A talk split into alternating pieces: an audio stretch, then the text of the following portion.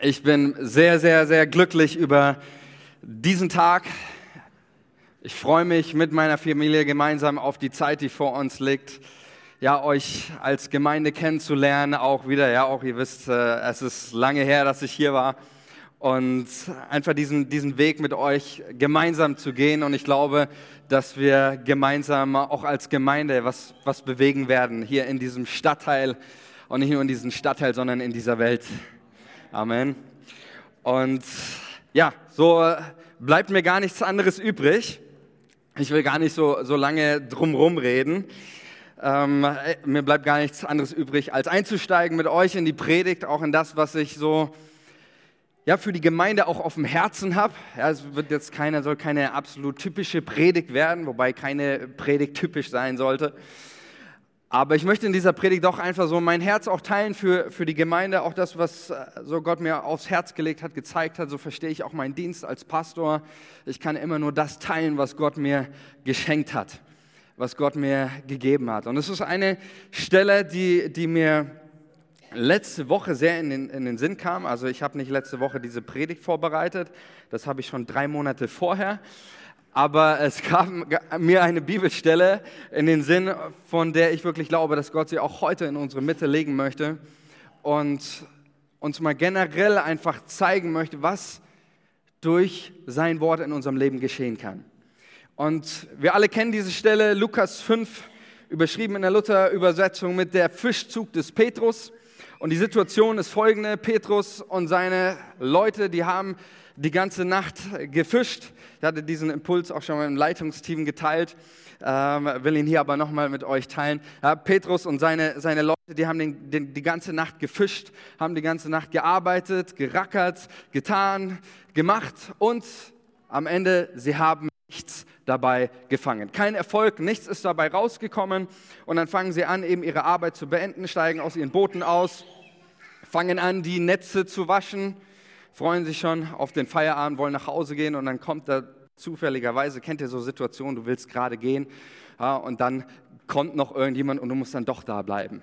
Und äh, genauso eine Situation war das. Petrus ist da, wäscht die Fische, äh, nicht die Fische, die Netze ähm, und bereiten sich auf den Feierabend vor und dann kommt dieser Wanderprediger, Zimmermann namens Jesus von Nazareth und fängt auch noch so ein bisschen frecherweise an, sich in Petrus sein Boot einfach reinzusetzen.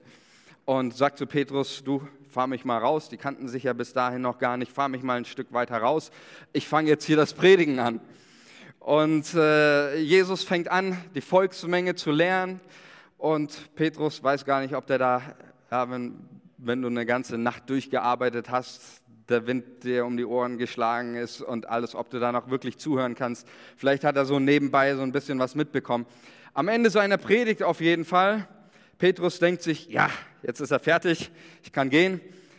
Dreht sich Jesus zu Petrus und sagt, du, nimm noch mal deine ganzen Netze, die du gerade gewaschen hast, tu sie noch mal ins Boot reinlegen und fahr noch mal ganz weit raus. Da, wo es, wo es am, am tiefsten ist. Ja? Nicht einfach hier irgendwo am Ufer, sondern ganz weit raus ähm, am See Genezareth, keine kein kurze Strecke, fahr nochmal ganz weit raus und werf dann nochmal die Netze aus. Und dann kommt die, die Aussage des Petrus, wir, wir kennen sie, sagt zu Jesus, Jesus, wir haben die ganze Nacht gefischt, die ganze Nacht gearbeitet. Und in diesem einen Satz merken wir schon, wie da so viel Frust drin steckt, ja, so viel Enttäuschung, so viel Skepsis auch gegenüber dem, was Jesus ihm jetzt hier, dieser Zimmermann, der überhaupt keine Ahnung vom Fischen hat, was der ihm jetzt, wozu er ihn jetzt herausfordert. Und ich glaube, wir alle kennen solche Situationen in unserem Leben, oder? Die ganze, Nacht, die ganze Zeit getan, die ganze Zeit gemacht, geglaubt, gearbeitet, gebetet und nichts ist passiert. Und dann kommt Jesus zu ihm, er spricht zu Petrus und dann sagt Petrus diesen Satz, Petrus beendet er nicht dann dieses, wir haben gearbeitet und so und geht dann nach Hause, sondern Petrus sagt dann, aber auf dein Wort hin, Jesus, will ich es nochmal tun. Auf dein Wort hin will ich es nochmal tun. Und ich habe mir so in diesem Moment, ist mir so bewusst geworden, was ist das für eine unglaubliche Gnade, wenn Jesus in unser Leben hineinspricht. Wir lesen, dass die Jünger dann gefahren sind, nochmal raus, und sie haben einen Fang gemacht. Und dann heißt es einfach nur, sie erschraken sich über die Menge an Fische, über diese Gewalt, über, über das, was sie da erlebt haben, wie viele Fische sie gefangen haben. Und ich habe mir so gedacht, was für eine Gnade ist das, wenn Jesus in unser Leben hineinspricht. Und dieser Text in Lukas 5 nachzulesen, könnt ihr auch gerne machen zu Hause, da wird uns nicht erläutert oder erklärt, warum hat Petrus die Nacht nichts gefangen. Ja, vielleicht hat er das irgendwie mit den Netzen falsch gemacht, hat er die falsche Technik angewandt oder irgend sowas. All das lesen wir lesen nicht, warum es in der Vergangenheit Dinge nicht funktioniert haben, warum, warum er so viel gearbeitet hat, nichts dabei rausgekommen ist. Alles, was wir lesen, ist, dass Jesus jetzt da ist, dass er jetzt spricht und dass auf seinem Wort hin alle Dinge möglich sind. Und ich glaube, dass Gott dieses Wort auch heute hier in unsere Gemeinde, auch in dein Leben hineinspricht. Dass du vielleicht genauso da bist und du hast deine Skepsis und du denkst, ich habe schon so viel gemacht. Aber Jesus ist da. Und auf sein Wort hin sind alle Dinge möglich. Sind nicht alle Dinge möglich, die wir uns manchmal wünschen? Nicht alle Dinge möglich, die wir uns so manches Mal vorstellen, aber es sind alle Dinge möglich, die Jesus verheißen hat die Jesus dieser Gemeinde zuspricht, die Jesus deinem Leben zuspricht. Und ich möchte dich einladen, auch heute diese Predigt nicht, ja, mit diesem offenen Herzen auch, auch anzugehen. Ich bin nicht hier, um, um dir die Zeit zu rauben oder auch mit dieser Predigt dich zu langweilen, sondern ich stehe hier und predige, weil ich davon überzeugt bin, dass auf sein Wort hin alle Dinge möglich sind. Und dass Gott in dein Leben heute Morgen hineinsprechen möchte und auch er in deinem Leben sich zeigen will. So viel zur Einleitung, ja, das war noch nicht die ganze Predigt. Ich gehe mit euch in eine Zeit, will euch mit in eine Zeit hineinnehmen. Ich habe diese Predigt überschrieben mit dem Titel Die Tür ist offen. Und ich möchte euch durch diese Tür mit hineinnehmen in eine Zeit, in eine Welt. Ich weiß nicht, ob alle das sehen können, aber ich mal diese Welt mal hier hin. Es ist, okay, die Welt ist nicht ganz rund, aber das wisst ihr ja. Es ist die, es ist die Welt etwa 90 nach Christus. Diese Welt wird regiert, ist ja klar, von dem römischen, äh, von dem römischen Kaiser. Es war ja die Zeit des römischen Reichs. Der römische Kaiser in dieser Zeit war Domitian. Und was diese Zeit 90 nach Christus prägt, ist sehr viel Misstrauen in der Gesellschaft gegenüber dem Kaiser, Machtmissbrauch und natürlich, was die Christen betrifft, die größte Christenverfolgung des ersten Jahrhunderts überhaupt. Es gibt in, in der jungen Kirchengeschichte, also von, von Jesus an bis äh, Ende des ersten Jahrhunderts, gibt es zwei große Christenverfolgungen. Einmal die Christenverfolgung unter dem Kaiser Nero und einmal die Christenverfolgung unter dem Kaiser Domitian. Die Christenverfolgung unter dem Kaiser Nero hatte aber einen ganz anderen Charakter. Ja, wir wissen alle, Rom wurde, wurde angezündet, wurde äh, brannte und dann setzte sich dieses Gerücht in die Welt, ja, der Nero, der, der eigene, der Kaiser, hat die Stadt in Brand gesetzt. Und Nero hat dann eifrig, eifrig versucht, irgendwie dieses, Gewell, dieses Gerücht aus der Welt zu schaffen, hat äh, die Götter angebetet, hat geopfert, hat ähm, alles Mögliche getan, aber dieses Gerücht, dass Nero die Stadt angezündet hat, hat sich einfach nicht mehr aus, aus dem Volk wegkriegen lassen. Und Nero hat sich dann überlegt, was machen wir da? Und dann hat er irgendwann die Christen entdeckt. Und die waren gefundenes Fressen für so eine typische Opferrolle, weil das war eine kleine Minderheit und äh, bei manchen eh nicht so beliebt. Und da gab es ein paar Gerüchte, wie so, die essen Fleisch beim Kerzenschein ja, und trinken Blut. Ja, das war natürlich Anspielung auf das Abendmahl. So, das haben die, gab es so Gerüchte bei den Römern. Und so hat Nero das Gerücht in die Welt gesetzt, die Christen haben Rom angezündet. Und das, was für diese Christenverfolgung typisch war, war also, das war so eine emotionale Sache. Nero hatte nichts gegen die Christen, er hat einfach ein Alibi gebraucht. Und so ist das mehr eine, eine, impulsive Verfolgung gewesen in der Gesellschaft. Die Christen wurden gelyncht, wurden ermordet. Äh, natürlich keine schöne Sache, aber es war, es war eine Christenverfolgung, die auch wieder schnell weggegangen ist und mehr so diesen impulsiven Charakter hatte. Die Christenverfolgung unter Domitian hat ganz ganz anders ausgesehen. Das war viel durchdachter, viel strategischer. Domitian war der erste Kaiser, der sich im römischen Reich, das hat niemand anders, nicht mal Cäsar oder irgendjemand gemacht, war der erste Kaiser, der sich amtlich zu seinen Lebzeiten als Gott, der Herr, hat nennen und anbeten hat lassen. Und das war das Reich, die Welt, die, die Domitian errichten wollte. Und da haben natürlich die Christen nicht reingepasst, die gesagt haben, wir beten nur Jesus an, wir beten nur unseren Gott an, wir beten, kein, wir beten für den Kaiser, aber wir beten nicht den Kaiser an. Und so war das Charakteristische dieser Christenverfolgung 90 nach Christus, dieses strategische, in die Enge treiben des Christentums, das Christentum letztendlich ausbluten zu lassen, Stück für Stück den, den Boden zu entziehen und das Christentum in die Enge zu treiben. Und das ist genau das Stichwort, ähm, wo ich mit euch hin will, weil darum geht es auch heute. Mit, wir beschäftigen uns mit einem Mann, mit dem Kirchenführer Ende des ersten Jahrhunderts, der in die Enge getrieben worden ist, nämlich mit Johannes. Und Johannes wir wissen das, hat das Buch der Offenbarung 90 nach Christus etwa geschrieben. Und Johannes stellt sich in diesem Buch so vor. Offenbarung 1, Vers 9. Ich, euer Bruder Johannes, der wie ihr bedrängt ist. Das ist dieses charakteristische, dieses Lebensgefühl der ersten Christen äh, des ersten Jahrhunderts, Ende des ersten Jahrhunderts, dieses in die Enge getrieben sein. Und Johannes hat einen guten Grund, das zu schreiben, denn er sitzt auf einer Insel, als er das schreibt. Diese Insel ist die Insel Patmos. Er wurde von den Römern in Isolationshaft gesteckt. Ja, Domitian hat viele Christen, hat viele Massenhinrichtungen gegenüber Christen gemacht. Johannes war aber schon etwas älter geworden bereits. Und selbst damals auch bei den Römern einen älteren Menschen umzubringen, das kannst du auch als Kaiser nicht bringen. Und Johannes war auch ziemlich angesehen. Wie gesagt, eigentlich der führende Kopf in der Christenheit des äh, Ende des ersten Jahrhunderts. Und er sitzt Johannes auf der Insel Patmos in Isolationshaft, in die Enge getrieben und sitzt höchstwahrscheinlich, das ist jetzt nicht biblisch überliefert, wir können mal das nächste Bild machen, sitzt wahrscheinlich bekannt als die Grotte der Apokalypse in diesem Loch. Ja, das ist die, äh, diese, ähm, habe ich hier mal hingemalt für euch. Sitzt in dieser Grotte, ja, wie gesagt, keine biblische Überlieferung, aber die Geschichte, äh, Geschichtsschreibung nimmt das sehr stark an. Kann man auch heute, wenn man auf die Insel Patmos geht, noch besuchen gehen, diese Grotte. Sitzt da unten und ich habe mir so diese Frage gestellt, in diesem Moment, wie, wie muss es Johannes ergangen sein? Wie muss das Johannes ergangen sein, in diesem Moment da unten zu sitzen? Und ich weiß nicht, ich habe ich hab versucht, mich da einmal ein bisschen so, so rein zu versetzen und, und will diese Frage mal an euch stellen. Versucht euch mal rein zu versetzen in, in diese Situation und lasst mal dieses Ganze weg. Wir denken oft so die biblischen Gestalten wie Paulus, Petrus und Johannes, das sind alles so Superhelden, ja, die so einen halben Meter über den Boden schweben und dann kommt da so die Angst und dann machen sie einfach nur, nur und dann geht es weiter und ja, so die, die schweben so über, über den Boden, sind irgendwelche Superhelden, kennen keine Emotionen, keine Angst.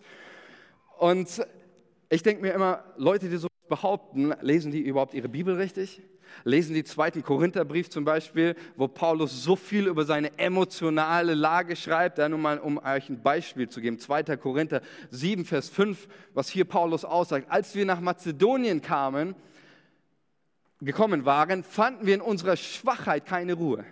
Interessant. Der Paulus, der von dem Gott des Friedens schreibt und dass der Frieden über alle Vernunft geht, er fand innerlich keine Ruhe. Und dann heißt es, überall bedrängten uns Schwierigkeiten. Ja, nicht nur gerade am Frühstück oder irgendwo, wo man war oder in irgendeinem Lokal, sondern an jeder Ecke, an jedem Ende, überall bedrängten uns Schwierigkeiten. Und dann heißt es von außen Kämpfe, von innen Ängste. Das waren Menschen wie du und wie ich. Und ich will euch mal so einfach fragen, ruft mal, ruft mal rein so. Was, was denkt ihr so? Jetzt lasst uns mal dieses Bild von der Grotte. Ja, stellt euch mal vor, ihr seid einer dieser führenden Köpfe des Christentums. Christentum werden das, ja, die Christen werden verfolgt, ermordet und jetzt sitzt ihr da in Isolationshaft in, in dieser Grotte. Und, und äh, wie, wie, fühlt ihr euch? Ja, vielleicht noch für, für die jungen Leute unter uns so ein bisschen die Empathiefähigkeit anzuregen. Da gab es kein WLAN. Ja? Gab es kein WLAN. Ich sehe schon die ersten Tränen. Ja. Also erstmal, vielleicht hat sich ja einer gedacht, wow, ist doch ganz schön, oder? Wenn meine Eltern mich da hinschicken würden, Insel, Sonne, Strand, Meer. Ja, äh, kann man sich doch nicht beschweren. Aber das war bei Johannes definitiv nicht der Fall. Ja. Ruft mal rein. Johannes in dieser, in dieser Grotte. Hier, hier haben wir äh, die Wellen umgeben ihn, isolieren ihn vom Meer. Wir nennen das diese, die Insel der Isolation, auf der er sitzt. Was für Gefühle, was für Gefühle wird Johannes gehabt haben? Nennt mir mal ein paar. Einsamkeit, definitiv. Ich schreibe das mal hier hin. Ein. Meine Schrift könnt ihr wahrscheinlich eh nicht lesen, aber Einsamkeit, definitiv. Johannes, seine, seine drei Briefe. Johannes schreibt in seinen drei Briefen eigentlich ständig nur um die Gemeinschaft, um das Leben der Christen miteinander. Ich glaube, äh, Einsamkeit, ich würde sagen, ich glaube, es ist das größte, die größte Not, die Johannes da erlebt hat. Getrennt zu sein von, von seinen Brüdern und Schwestern. Einsamkeit. Was gibt es noch? Verlassenheit. Verlassenheit, richtig. Sehr gut. Ist auch mit drin hier Einsamkeit, Verlassenheit, ja. Wie bitte? Angst, Angst richtig.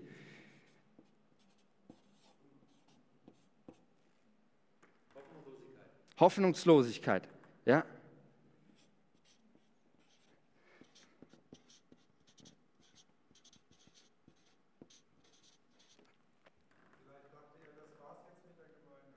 Ja, genau. Das am Ende, Ende sein, Zweifel.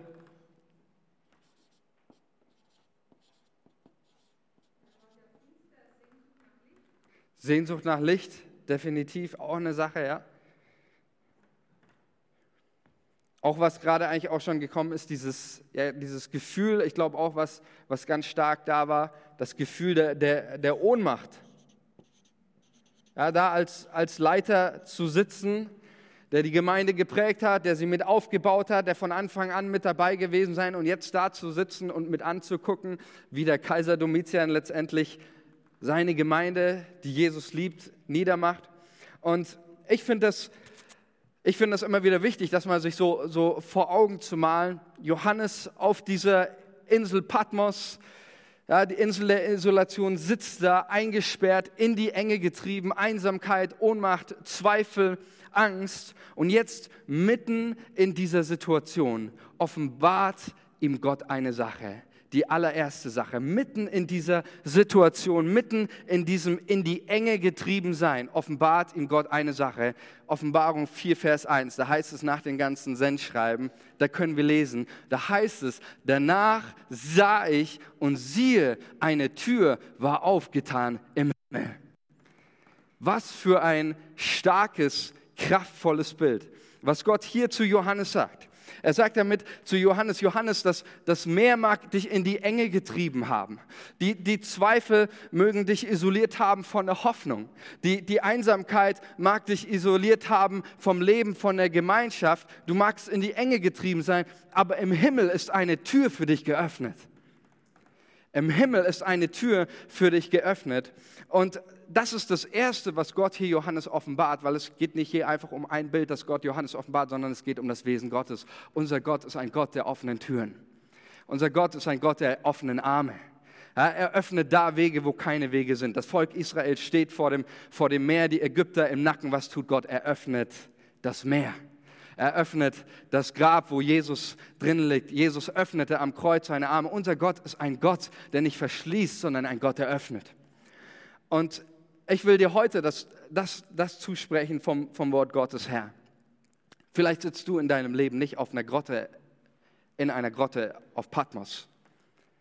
Vielleicht sind es andere Dinge, in denen du sitzt und die dein Leben einengen. Ich habe letztens mit einem Mann geredet in Leipzig. Er sagte, der war so um die Mitte 50 gerade arbeitslos geworden. Er sagte zu mir, alles, was ich innerlich empfinde, sind extreme Existenzängste.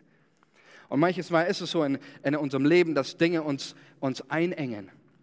Vielleicht ist es in deinem Leben nicht, nicht das Meer, das dich gerade isoliert vom Leben.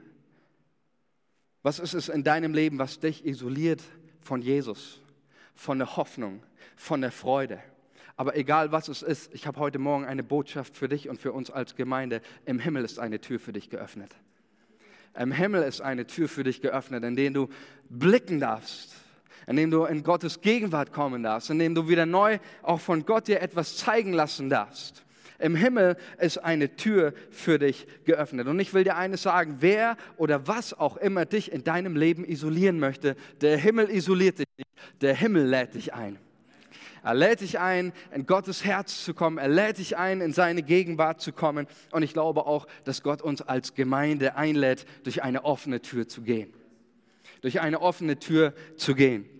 Und ich möchte an dieser Stelle ein, ein Statement abgeben, auch warum wir auch als Familie und, und ich auch heute hier als, als Pastor dieser Gemeinde dienen darf. Ja, mich hat letztens jemand, als er mich gesehen hat, gesagt, hey, du bist hier, ich habe tausend verschiedene Geschichten gehört, warum ihr gekommen seid. Und ich habe mir gedacht, so viele Menschen gibt es doch gar nicht, die das wissen, aber es gibt manche Menschen, die haben die Begabung, die können auch mehrere Geschichten auf einmal erzählen. Also vielleicht lag es auch daran, für uns ist definitiv, worüber wir uns sehr freuen, ist, ja, Henoch hat das so vorhin schon gesagt, einfach dieses ja, Vergangenheit. Worüber wir uns sehr freuen, ist wirklich in, in unsere Heimat zu kommen. In unsere Heimat zu kommen. Worüber wir uns sehr freuen, ist in, auch in die, in die Nähe von, von Oma und Opa und Uroma zu ziehen, ist für uns ein ganz, ganz großer Segen. Ja, jeder, der Kinder hat, der weiß, was das für ein Segen ist. Ähm, für uns ist es einfach wunderbar, an viele, viele Kontakte, Menschen, Freundschaften wieder anzuknüpfen. Das ist wunderbar. Aber ich bin ganz ehrlich, das ist nicht der Grund, warum ich hier Pastor geworden bin. Der Grund, warum ich hier bin, ist, weil ich eine geöffnete Tür gesehen habe. Und ich habe eine geöffnete Tür gesehen für diese Gemeinde. Ich habe eine geöffnete Tür dafür gesehen, dass Menschen hier in dieser Gemeinde Durchbrüche erleben. Ich habe eine geöffnete Tür dafür gesehen, dass Menschen hier in dieser Gemeinde befreit werden. Ich habe eine geöffnete Tür dafür gesehen, dass Menschen geheilt werden. Ich habe eine geöffnete Tür dafür gesehen, dass Menschen hier in Langwasser Jesus kennenlernen. Und das ist der einzige Grund, warum ich hier heute Pastor geworden bin. Und wie sehr wünsche ich mir, dass wir als Gemeinde durch diese geöffnete Tür gehen dass wir, dass wir uns nicht isolieren lassen, sondern dass wir diese Tür, die Gott uns aufgetan hat, dass wir durch diese Tür durchgehen. Und ich habe ganz stark auch dieses Empfinden, dass Gott heute morgen uns als Gemeinde dieses Bild zuspricht. Dieses Bild zuspricht. Im Himmel ist eine Tür für dich geöffnet. Und ich möchte dich einladen, mit uns gemeinsam diesen Glauben und diesen Mut zu schöpfen. Ja, obwohl du vielleicht da bist, so wie, wie Petrus, und sagst, wir haben doch die ganze Zeit und wir haben doch die ganze Zeit probiert und gemacht und getan und jenes. Aber wieder neu diesen, diesen Glauben, diesen Mut zu, zu schöpfen. Jesus, du bist da, du hast eine Tür geöffnet und ich will Dinge auch hinter mir lassen und ich will mich ausrichten auf das, was du tun möchtest. Und dann heißt es in, in 4, Vers 1, ich lese weiter, da heißt es dann, er sieht die geöffnete Tür und dann spricht eine Stimme zu Johannes, komm hier herauf, ich werde dir zeigen, was in Zukunft geschehen soll oder geschehen wird. Und ich finde diese Aussage, da steckt so viel, so viel Anspruch, aber auch so viel Ermutigung in dem, was hier Gott zu Johannes spricht. Und das Erste, was er sagt, ist, komm hier herauf. Er sagt nicht, Johannes, steig aus ja, da liegt ein Boot für dich und so und ich befreie dich aus all deinen Umständen, sondern er sagt nicht steig heraus, sondern er, steig, er sagt steig herauf. Und ich glaube, dass Gott damit aussagt, Gott möchte auch uns als Gemeinde auf ein neues Level bringen. Gott möchte uns auch in, in unserem Leben eine Ebene höher führen.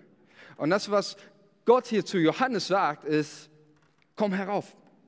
Stell dich mal auf diesen, diesen Aussichtsplattform, ja, wie bei einer Bergwanderung, wie, wie, wie irgendwo auf einem Aussichtspunkt. Komm, steig, steig hier herauf und jetzt will ich dir etwas zeigen. Ich verändere erstmal gar nicht deinen Umstand. Ich will dir eine neue Perspektive schenken. Komm herauf und von diesem neuen Level, auf das ich dich führe, von dieser neuen Ebene, wirst du Dinge sehen, die hast du vorher nicht gesehen. Und ich glaube auch, dass Gott uns auch als Gemeinde, er möchte uns eine Ebene weiterführen. Das heißt nicht, dass dieses Aufsteigen immer einfach ist, heißt nicht, dass es immer leicht ist, aber ich glaube, dass wir als Gemeinde, Gott wird uns auf eine neue Ebene führen und von dieser Ebene werden wir Dinge sehen, von denen haben wir nicht mal geträumt. Und das ist das, was Gott hier zu Johannes und zu uns allen sagt. Er möchte uns etwas zeigen. Und das, was Gott jetzt auch Johannes und den Christen zeigt, geht nicht darum, dass diese Christen das nie gewusst haben, was Gott zeigt sondern es ist so, dass wir in unserem Leben manches Mal die Perspektive verlieren können. den Blick für das, was wirklich wichtig ist, für das, was zählt. Und darum wird es auch, auch in den nächsten Sonntagen wird darum gehen, immer wieder um diese, diese Aussicht, die Perspektive, die Gott uns, uns schenken möchte. Ja, um schon mal da einen kleinen Ausblick zu geben, auch auf die, die nächste Predigtserie wird heißen Pole Position, bring dein Herz in Position. Und wir werden uns damit beschäftigen, auch immer wieder, was es heißt, auf dieses Komm hier herauf, auf diese Aussichtspunkte. Ein Aussichtspunkt zum Beispiel ist der Aussichtspunkt der Dankbarkeit. Ja, Dietrich Bonhoeffer sagt einmal in Anlehnung an Psalm 50, da sagt er, dem Dankbaren zeigt Gott den Weg zu seinem Heil. Eine richtig starke Aussage. Dankbarkeit eröffnet uns eine Perspektive eine Perspektive auf Gottes Rettung, auf seine Heilung. Dankbarkeit verändert unsere Perspektive. Ein so ein Aussichtspunkt, auf den wir uns auch stellen wollen als Gemeinde, ist dass der Aussichtspunkt Gebet. Wenn wir beten, auch in der nächsten Zeit, 21 Tage des Gebets, wenn wir beten, dann fangen wir an, eine neue Perspektive einzunehmen. Jesus lehrt es uns und sagt, wenn wir beten, sollen wir beten, Vater, dein Wille geschehe wie im Himmel, so auf Erden. Gebet richtet unseren Blick weg von unseren Wünschen auf das, was Gott tun möchte, auf den Willen Gottes. Und das ist auch ein Aussichtspunkt, wo ich uns einlade als Gemeinde, lasst uns da gemeinsam auf diesen Aussichtspunkt uns stellen, auf dieses, den Aussichtspunkt Gebet. Und ich sage euch, im Gebet, da werden wir auch Dinge sehen, da wird Gott uns eine neue Perspektive schenken, eine Perspektive für, dein, für seine Möglichkeiten.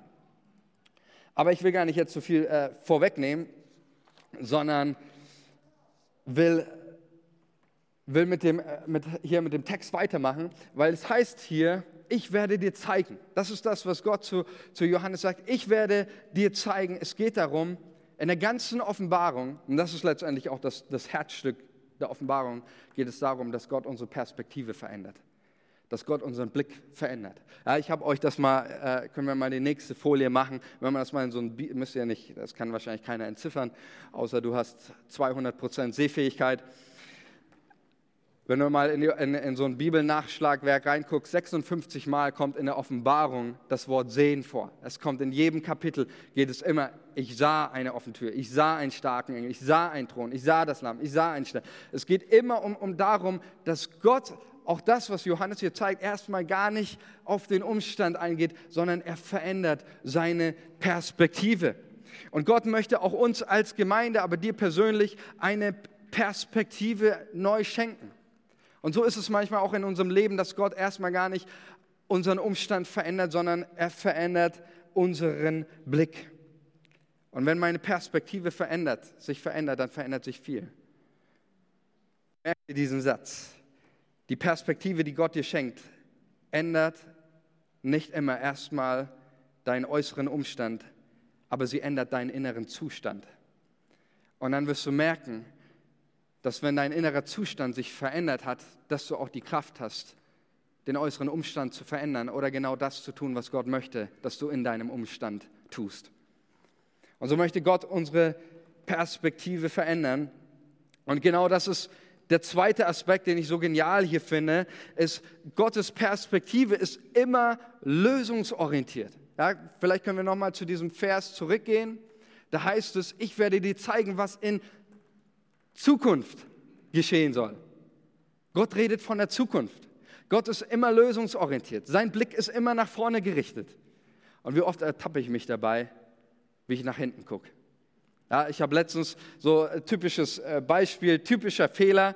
Kennt ihr so Leute, die immer sagen, ja, hättest du doch mal, hättest du doch mal mehr gelernt, hättest du mal mehr dieses oder jenes gemacht. Ja, ich hatte letztens so ein, so ein Beispiel, meine, meine Frau, die hat Karten gekauft. Wir hatten ja letzten Sonntag war meine Ordination in Leipzig und meine Frau hatte Karten gekauft, um einfach so Abschiedskarten und sie war recht spät dran damit. Und ich habe dann, weil einfach es, es, hat dann nicht mehr so ganz hingehauen mit dem, äh, bis die Karten dann bei uns waren. Und dann habe ich zu ihr gesagt, Mensch, warum hast du die nicht schon viel früher bestellt? Ja, ich muss dazu sagen, ich habe sonst nichts dazu beigetragen. Ähm, aber das habe ich dann gesagt, warum hast du das nicht viel früher gemacht? Und ich ertappe mich dabei, wie ich eine Aussage treffe, die, die nichts zu irgendeiner Lösung beiträgt, als nur eigentlich die Person noch mehr zu entmutigen und ihr noch ein schlechtes Gewissen zu machen. Aber Ich habe mir gedacht, wie gut, dass unser Jesus nicht so ist und auch, dass wir lernen dürfen an unserem Jesus. Jesus schaut nicht auf deine Zukunft. Er sagt nicht, guck mal, komm hier herauf, ich werde dir mal zeigen, was hätte in deinem Leben passieren können. Ich zeige dir mal, was hätte passieren können, wenn du mehr geglaubt hättest. Ich zeige dir mal, was hätte passieren können, wenn du mehr gearbeitet hättest, wenn du mehr gemacht hättest. Jesus ist nicht daran interessiert, dich auf deine vertanen Chancen hinzuweisen. Er ist daran interessiert, dich auf seine Möglichkeiten hinzuweisen. Und das ist das, diese Perspektive. Die Gott uns schenkt. Und merkt dir diesen zweiten Satz, und ich habe gesagt, für mich, ich, ich will das für mich, für mein Leben, als auch einen, einen Leitvers machen, anhand dem, was, was Jesus auch hier zu Johannes spricht. Ich will nicht länger auf meine hinter mir liegenden ungenutzten Chancen schauen, sondern ich schaue auf die vor mir liegenden Möglichkeiten Gottes. Und ich glaube, dass Gott auch das uns als Gemeinde zuspricht. Und äh, Henoch hat das gesagt, ihr wisst, ich habe auch eine Vergangenheit in dieser Gemeinde und für diese Vergangenheit bin ich extrem dankbar, bin ich extrem glücklich. Aber ich weiß auch in meinem Leben, um vorwärts zu gehen, um weiterzukommen, muss ich die Perspektive nach vorne richten auf Gottes Möglichkeiten und nicht gucken, was hinter mir liegt. Und ich glaube, dass Gott uns mit diesem Wort auch ermutigt, heute Morgen, schau nach vorne. Und es ist nicht nur, dass wir nach vorne schauen und ins Leere, sondern wir schauen auf das, was in Zukunft geschehen wird. Gott hat einen Plan für dich. Gott hat einen Plan für diese Gemeinde. Gott hat ein Bild davon. Und das möchte er uns zeigen. Und das ist extrem motivierend und darf in uns etwas an Leidenschaft freisetzen. Und ich komme zu meinem letzten Punkt, das letzte Bild, was Gott hier Johannes offenbart. Ich darf bitten, das Lobpreisteam schon mal nach vorne zu rufen. Oder den Jabitz. Also schon mal, darf schon mal ein bisschen, bisschen spielen, äh, während ich rede. Und ich komme zu meinem letzten Bild und es heißt in Vers 4, Vers 2, alsbald wurde ich vom Geist ergriffen und siehe, ein Thron stand im Himmel und auf dem Thron saß einer. Und ich finde, dieses Bild in diesem Kontext hat so eine, eine Sprengkraft so eine Kraft an, an Ermutigung, an Trost, an Hoffnung, das, was, was dieses Bild hier ausgesagt wird. Ich sah einen Thron, siehe, ein Thron stand im Himmel und auf dem Thron saß einer. Und warum zeigt Gott Johannes genau dieses Bild? Das ist ja das Erste. Johannes geht durch die geöffnete Tür, die Stimme sagt, komm hier herauf. Johannes geht durch und dann sieht er, das Erste, was er sieht nach der geöffneten Tür ist, ein Thron stand im Himmel und auf dem Thron saß einer. Und wie ich gerade gesagt habe, es geht nicht darum, dass Gott hier Johannes etwas Neues zeigt. Wir wissen, Gott sitzt auf dem Thron von, von Ewigkeiten her, sitzt Gott auf dem Thron und regiert. Das ist keine, keine neue Tatsache, aber warum zeigt Gott genau dieses Bild als allererstes Johannes? Der Thron und auf diesem Thron, da sitzt einer. Ich glaube, es liegt daran, dass viele Christen dieses Bild vergessen hatten. Und in einer Welt voller, voller Hass, und wir haben es selber nicht persönlich, aber in, in unserem Land auch, auch letzten, letzte Woche wieder, äh, die Woche gesehen, wie groß der Hass auch ist in unserem Land bei vielen Menschen, der Terror. Und es war eine große Frage der ersten Christen. Wer sitzt eigentlich auf dem Thron? Wer sitzt eigentlich da auf dem Thron und regiert? In einer Welt voller Hass, voller Terror, voller Gewalt. Und ich glaube, wenn ich mir so überlege, was hat, was hat Johannes in seinem Leben nicht alles erlebt? Wir wissen, Johannes ist der letzte, 90 nach Christus, der letzte überlebende Jünger Jesu. Übrigens, der eines natürlichen Todes dann später auch gestorben ist. Alle anderen hingerichtet. Alle anderen sind eines unnatürlichen Todes gestorben. Und Johannes hat selbst erlebt, wie sein eigener leiblicher Bruder, nämlich Jakobus, hingerichtet worden ist. Ja, er wurde geköpft. Weiß nicht, ob Johannes dabei gewesen ist. Auf jeden Fall war, war Johannes und sein Bruder, die waren ein Team. Die waren sogar so ein Team, dass Jesus diesen beiden, Jakobus und Johannes, einen, einen Special-Namen zugewiesen hat. Nämlich er nannte sie die Donnersöhne. Johannes und Jakobus. Und er musste miterleben, wie sein Bruder der Kopf abgetrennt worden ist. Johannes hat in seinem Leben so manches Mal die Macht des Todes erlebt. Und auch jetzt,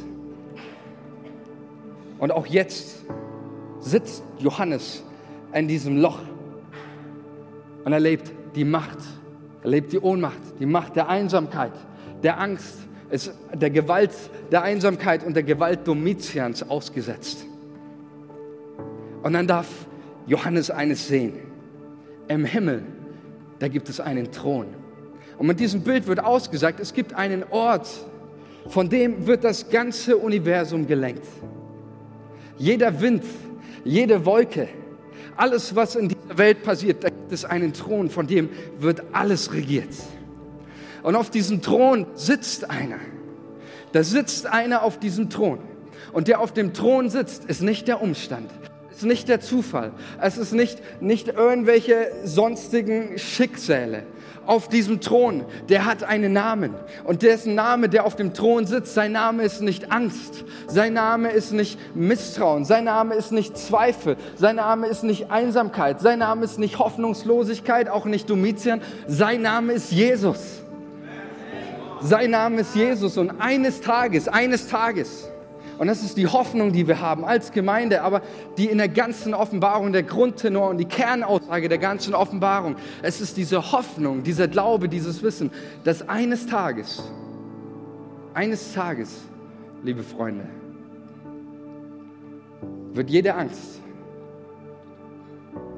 wird jede Lüge, wird jede Form von Hass, jede Form von Antisemitismus, jede Form von Terror, jede Form von Depression, jede Form von Verzweiflung und jeder Zweifel seine Knie beugen müssen vor dem Namen aller Namen Jesus.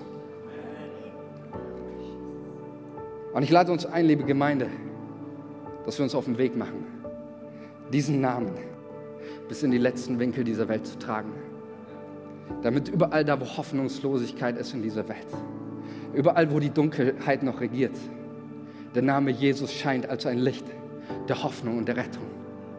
Lasst uns alles zurücklassen. Lasst uns durch diese Tür gehen, die geöffnet ist, die Gott nicht einen Spalt weit geöffnet hat, die Gott weit geöffnet hat. Lasst uns durch diese, diese Tür gehen und ich lade dich ein, da einfach, wo du bist, vielleicht an deinem Platz, dass du mal aufstehst jetzt in diesem Moment. Und dass du deine Augen schließt und dass wir uns einfach diesen, dieses Bild vor, vor Augen haben. Und einfach diese innerlich, weil das ist mein Gebet und dafür habe ich gebetet und dafür glaube ich, dass der Geist Gottes dir jetzt zeigt, wie weit die Tür geöffnet ist. Und du stehst vor dieser geöffneten Tür und hast du vielleicht auch diese Gefühle wie Petrus, als Jesus ihn gerufen hat. Im Sinne von so viel gemacht, so viel gearbeitet so viel Schmerz, so viel Frust, so viel Enttäuschung. Und der Geist Gottes spricht jetzt zu dir, mein Sohn, mein Kind. Ich weiß alles, was in deinem Leben war. Ich weiß, was in dieser Gemeinde war. Ich kenne die Geschichte. Ich bin der Schreiber der Geschichte. Aber ich will jetzt, dass du eines tust. Ich will, dass du mir neu vertraust. Dass du mir neu glaubst und dass du jetzt hier heraufkommst. Und ich werde dir zeigen, mein Kind, wenn du hier heraufkommst, dann werde ich dir Dinge zeigen, für die ich für dein Leben mir ausgedacht habe. Und du wirst sehen, dass auch in deinem Leben, trotz mancher Fragen, die du vielleicht hast, dass du eines sehen, am Ende regiert nicht der Zweifel. Ich regiere, sagt Jesus. Ich regiere. Und ich will dich einladen heute Morgen, wenn du vielleicht hier bist und du kennst Jesus gar nicht dann lade ich dich ein, weil heute gilt eine große Einladung für dich. Auch für dich ist die Tür geöffnet. Jesus selbst ist die Tür und er lädt dich ein zu glauben. Er lädt dich ein, Rettung zu erfahren. Er lädt dich ein, ihn zu erleben. Wenn du heute Morgen hier bist und du kennst Jesus nicht, geh auf eine Person deines Vertrauens oder auf mich zu, geh auf jemanden hier in der Gemeinde und sag, ich möchte Jesus in mein Leben einladen. Treff diese Entscheidung. Lass es nicht an dir vorübergehen. Die Tür ist offen, liebe Gemeinde. Und ich bete jetzt für uns als Gemeinde. Ich bete Jesus, dass du, dass du uns in einem ganz neuen Maß, in einer ganz neuen Dimension diese geöffnete Tür zeigst. Und ich danke dir, Jesus, ich danke dir, Heiliger Geist, dass das, was du dir vorgenommen hast, das wirst du auch tun. Danke für deine, deine Gnade. Danke für diesen, diesen Gnadenmoment. Und ich bete, Vater, dass jetzt in diesem Moment jedes Herz, das hier ist, die geöffnete Tür sieht vor seinem Auge. Und dass du dir deine Stimme hört, die sagt, komm zu mir herauf, komm in meine Gegenwart, komm in meine Nähe. Ich will dir eine neue Perspektive zeigen. Ich will dir zeigen, dass ich auf dem Thron sitze. Und das soll sich in unsere Herzen einprägen, an diesem Morgen. In unserem Herzen einprägen, dass Jesus auf diesem Thron sitzt und die offene Tür und all diese Bilder, sie sollen sich in unserem Herzen einprägen und da, wo wir hinkommen, in unsere Familien, in unsere Arbeitsplätze, wo auch immer, welchen Boden wir berühren. Das wollen wir verkündigen, das wollen wir predigen, dass die Tür im Himmel offen ist und Jesus uns einlädt. Danke, Heiliger Geist, dass du hier bist, dass du uns erfüllst, dass wir an deine Kraft glauben dürfen und dass du uns als deine unvollkommenen Kinder liebst und gebrauchst. In Jesu Namen. Du bist gut, Herr. Amen.